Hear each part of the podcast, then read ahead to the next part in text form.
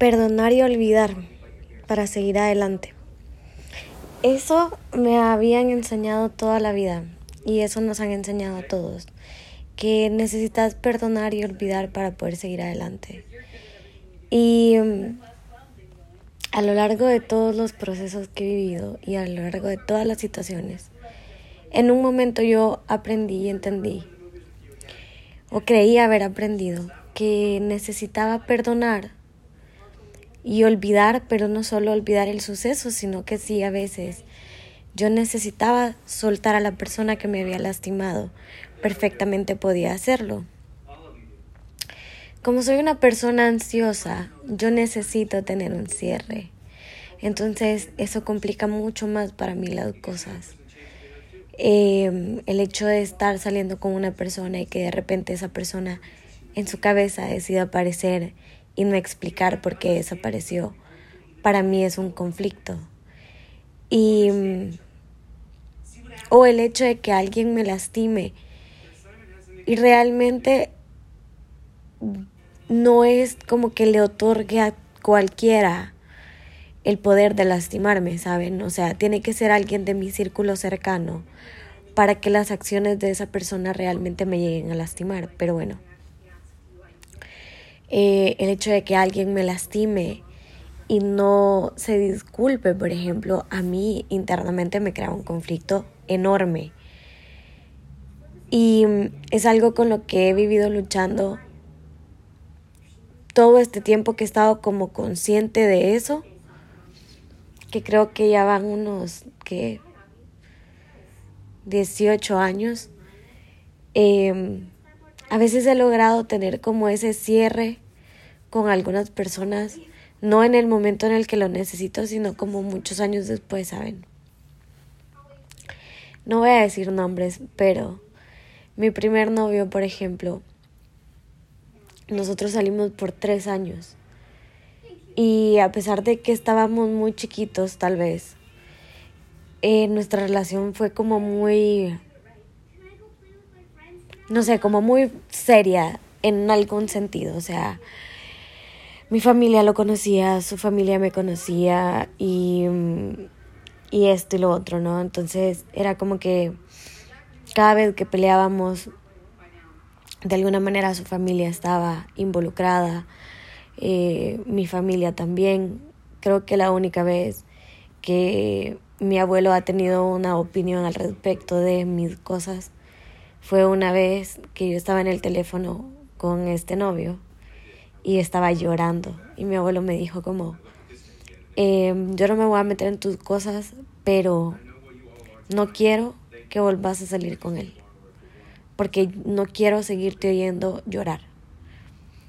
Y bueno, al final de tres años de terminar y regresar, terminar y regresar, pues obviamente terminamos y cada quien siguió su vida. Eventualmente, no soy una persona, es que es, de contradicciones, pero no soy una persona que odie a alguien. Lo peligroso de mí, o lo que más daño me hace a mí misma, es que no olvido, aunque intente, pero no olvido. Entonces, a veces logro recordar las cosas sin dolor y a veces, a pesar del tiempo, como que hay cosas que no logré sanar y sigo trayendo al presente como para, de alguna manera, eh, presionar a la otra persona para que se disculpe. Entonces sí es como complicado, ¿saben?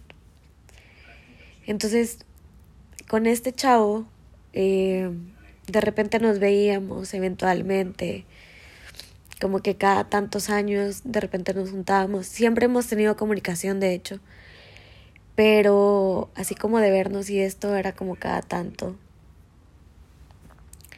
Y en algún punto dentro de mi ser yo necesitaba que él se disculpara.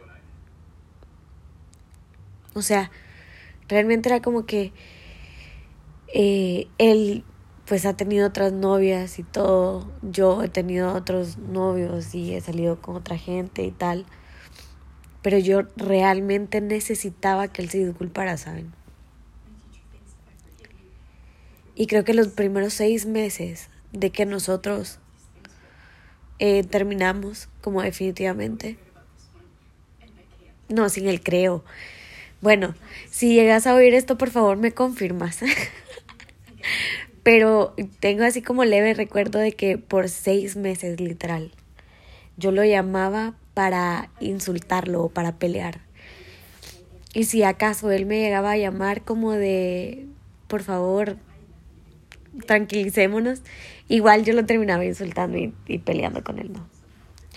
Pero era por eso, porque al final él no reconocía, ¿saben? Como lo que él me había hecho. O sea, él era como que, bueno, sí, los dos cometimos errores y tal, y, y bueno, este, pero, pero no tenemos que terminar peleados. Y yo era como que peleaba y peleaba y peleaba porque él reconociera que se había equivocado y que me había fallado y que me había lastimado.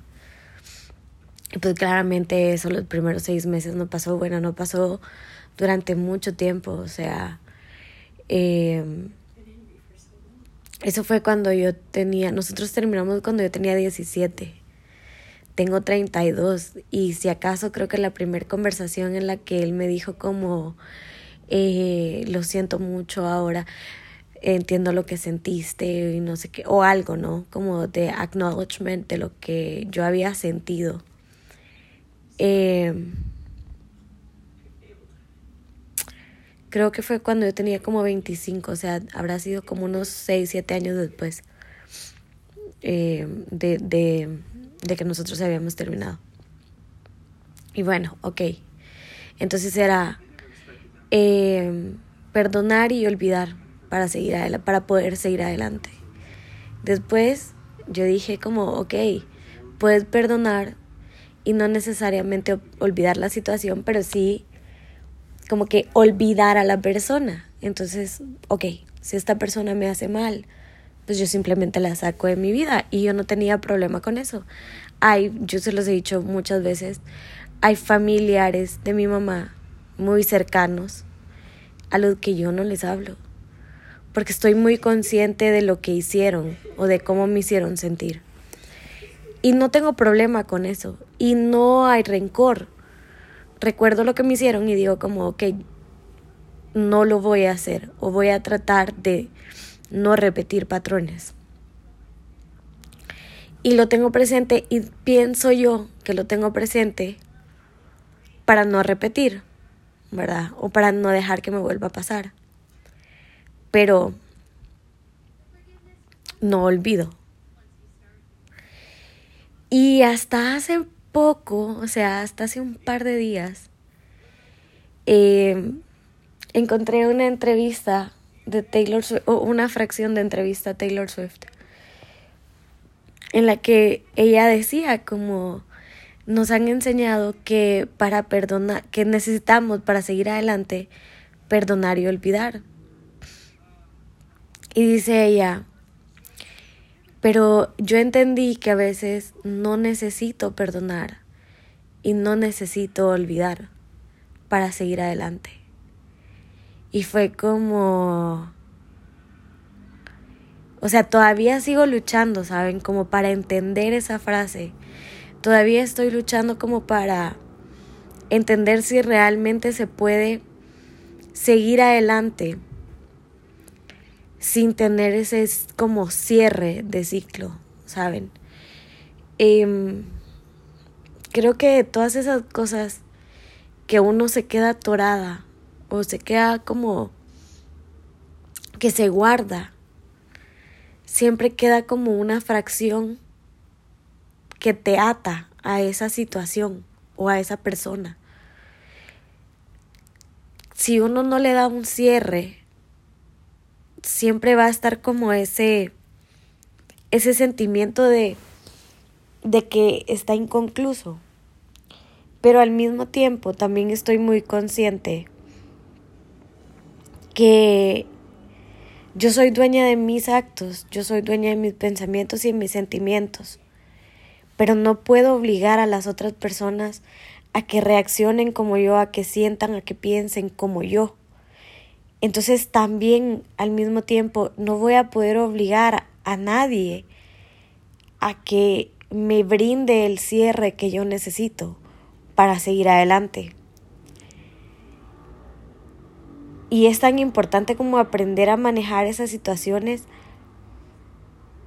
y el como aprender precisamente lo que decía Taylor y que sé que es como re random la referencia y que tal vez no es como la referencia de una maestra de la o erudita de la psicología la que estoy dando, pero o sea, realmente pasa. A veces no vamos a recibir de la otra persona una eh, un reconocimiento de que, que nos lastimaron. Y creo que un concepto que está muy como ni siquiera está muy nada. O sea, creo que este concepto eh, es muy poco conocido y los que alguna vez lo han escuchado no lo entienden y mucho menos lo practican. Pero la responsabilidad afectiva no es común. O sea, no todos estamos conscientes o no queremos estar conscientes de que lo que nosotros hacemos pueden, puede afectar a otra persona de una manera negativa y que por lo mismo no podemos simplemente eh, actuar como se nos da la gana. Parte de eso es, creo que eh, la responsabilidad afectiva tal vez va un poco de la mano con el respetar el, el, el bien o, o el, no, no, sé cómo decirlo, como esa misma frase de el derecho al respeto a, no, el respeto al derecho ajeno, perdón, el respeto al derecho ajeno es la paz. Y mis derechos llegan hasta donde empiezan los del otro. Mi mis libertades llegan hasta donde empiezan los, las del otro. En parte es también y se transmite como al lado emocional, ¿no? O sea, yo puedo sí hacer lo que yo quiera y tal y cual mientras no afecte eh, intencionalmente a la otra persona. Y cuando no es intencional, eh, pues sí también hacer como una pausa y reconocer que, que, pues sin querer, sí, pero sí se lastimó a alguien más, ¿no? Pero esto no es común, o sea, el concepto de responsabilidad efectiva no es algo que manejemos eh, ni los de 30, ni los de 20, ni mucho menos los adolescentes, ¿no? Tristemente, porque entonces entenderíamos cómo podemos afectar al resto de personas a nuestro alrededor. Pero volviendo a, al punto de perdonar y olvidar, ¿no? Es un tema creo que muy complejo y creo que no es como fácil eh, como siempre, ¿verdad? Tratar de dar como un tipo algo. Em, hasta el día de hoy, creo que lo que me ha funcionado es perdonar, sí, alejarme también, entender que hay personas que no han sanado y, y que de alguna manera siguen repitiendo patrones y que si esa persona a mí me roba la paz o si esa persona a mí no me aporta, pues prefiero sacarla de mi vida. Y a veces realmente es sacrificar como la cantidad de gente que tenemos alrededor y, y a veces sentimos que nos podemos quedar solos. Pero que lo que se quede sea calidad, que lo que se quede realmente aporte, nutra, y sí, quizás es lo que más he practicado últimamente y quizás hasta en ciertos momentos me he sentido sola, porque como les digo, o sea, sí eh, ha sido como necesario para mí como sacar a, mucha gente de mi vida o de repente ya no mantener comunicación con mucha gente o evitar a, a cierto tipo de personas.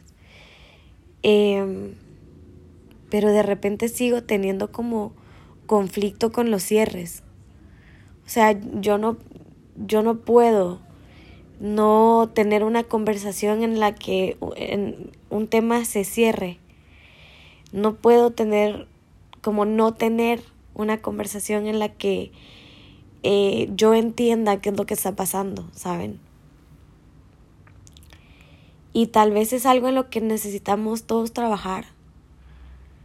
Eh, ya sea que algunos necesiten trabajar en el tema de entender la responsabilidad afectiva y entonces ser más responsables y, y ser más directos. O sea, yo lo he dicho muchas veces y lo digo como, lo he dicho en algunos videos, en TikTok o en Instagram, ¿no? De eh, los hombres, por ejemplo, los hombres prefieren gustear a una mujer antes de tener la conversación incómoda y decirle, ¿sabes qué? Eh, ya no me siento atraído por vos, ¿sabes qué?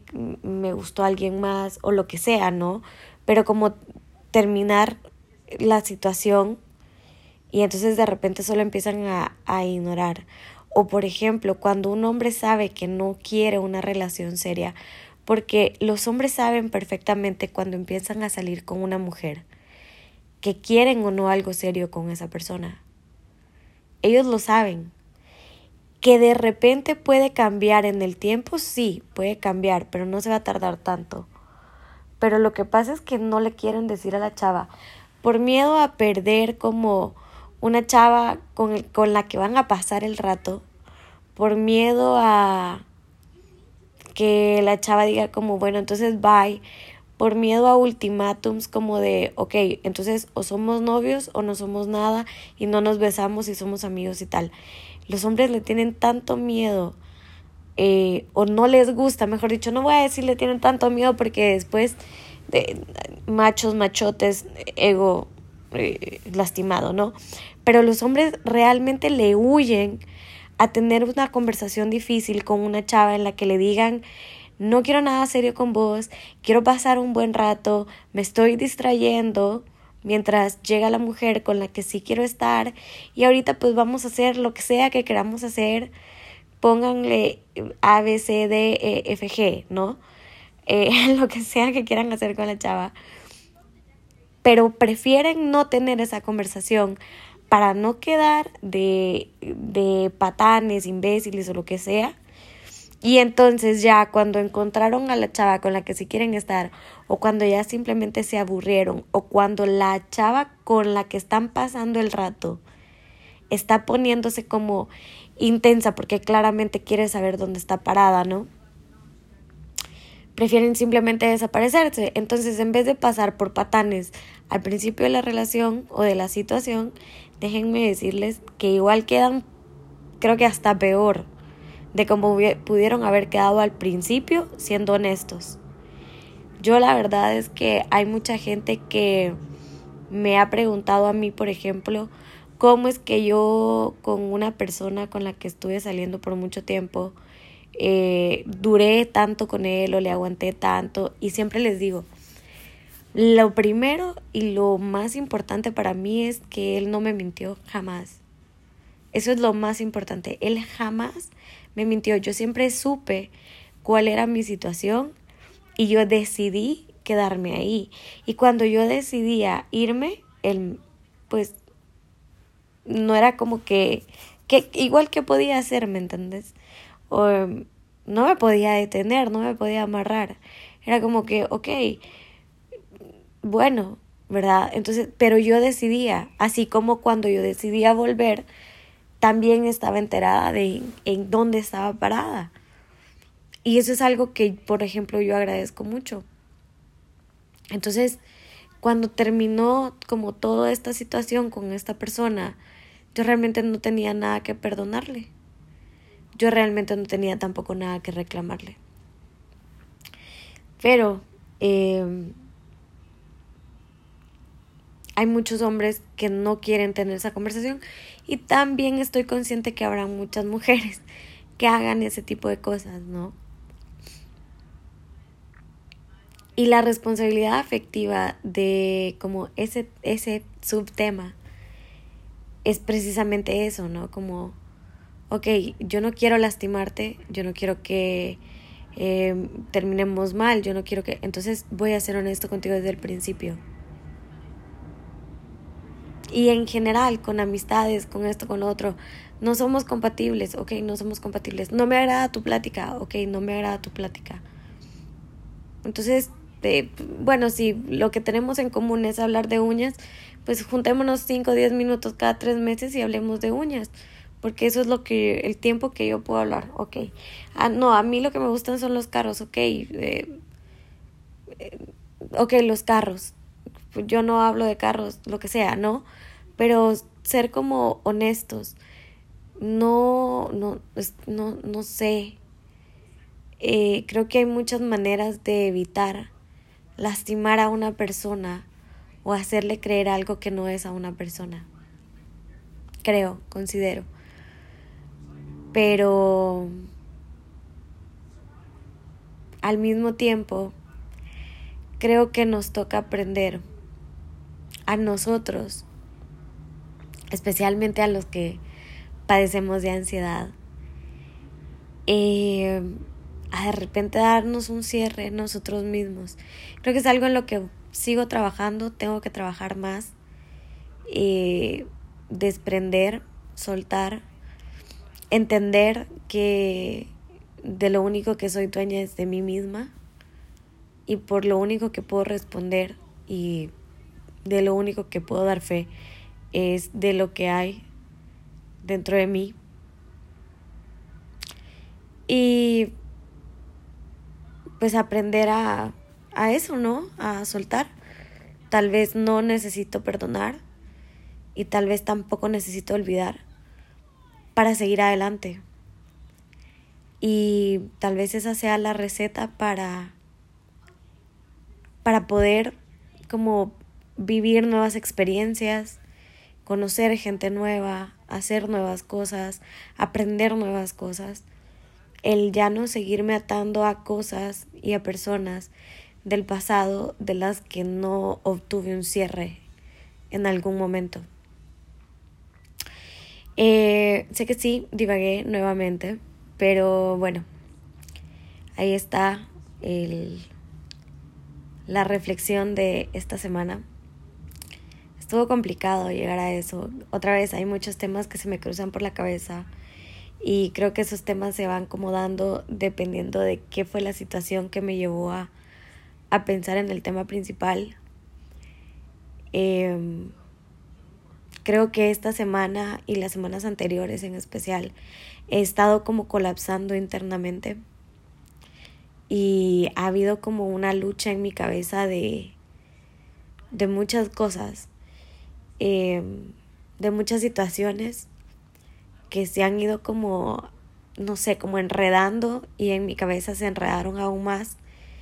Y, y no sé, han sido como esos días en los que sentís que el mundo se está cayendo y se está rompiendo pero tal vez al mismo tiempo pienso que no, no es el mundo el que se está rompiendo, sino que algo se está quebrando para dar vida o para dar paso a algo nuevo. Entonces, ojalá que así sea y ojalá que ese aprendizaje me sirva a mí muchísimo, porque sí siento que todavía hay muchas cosas que necesito soltar. Y hay muchos cierres que sí entendí que ya no voy a tener. Entonces, bueno, nada, ahí está. Espero que a alguien le sirva todo este vómito verbal en algún momento. Y nada, nos vemos a la próxima.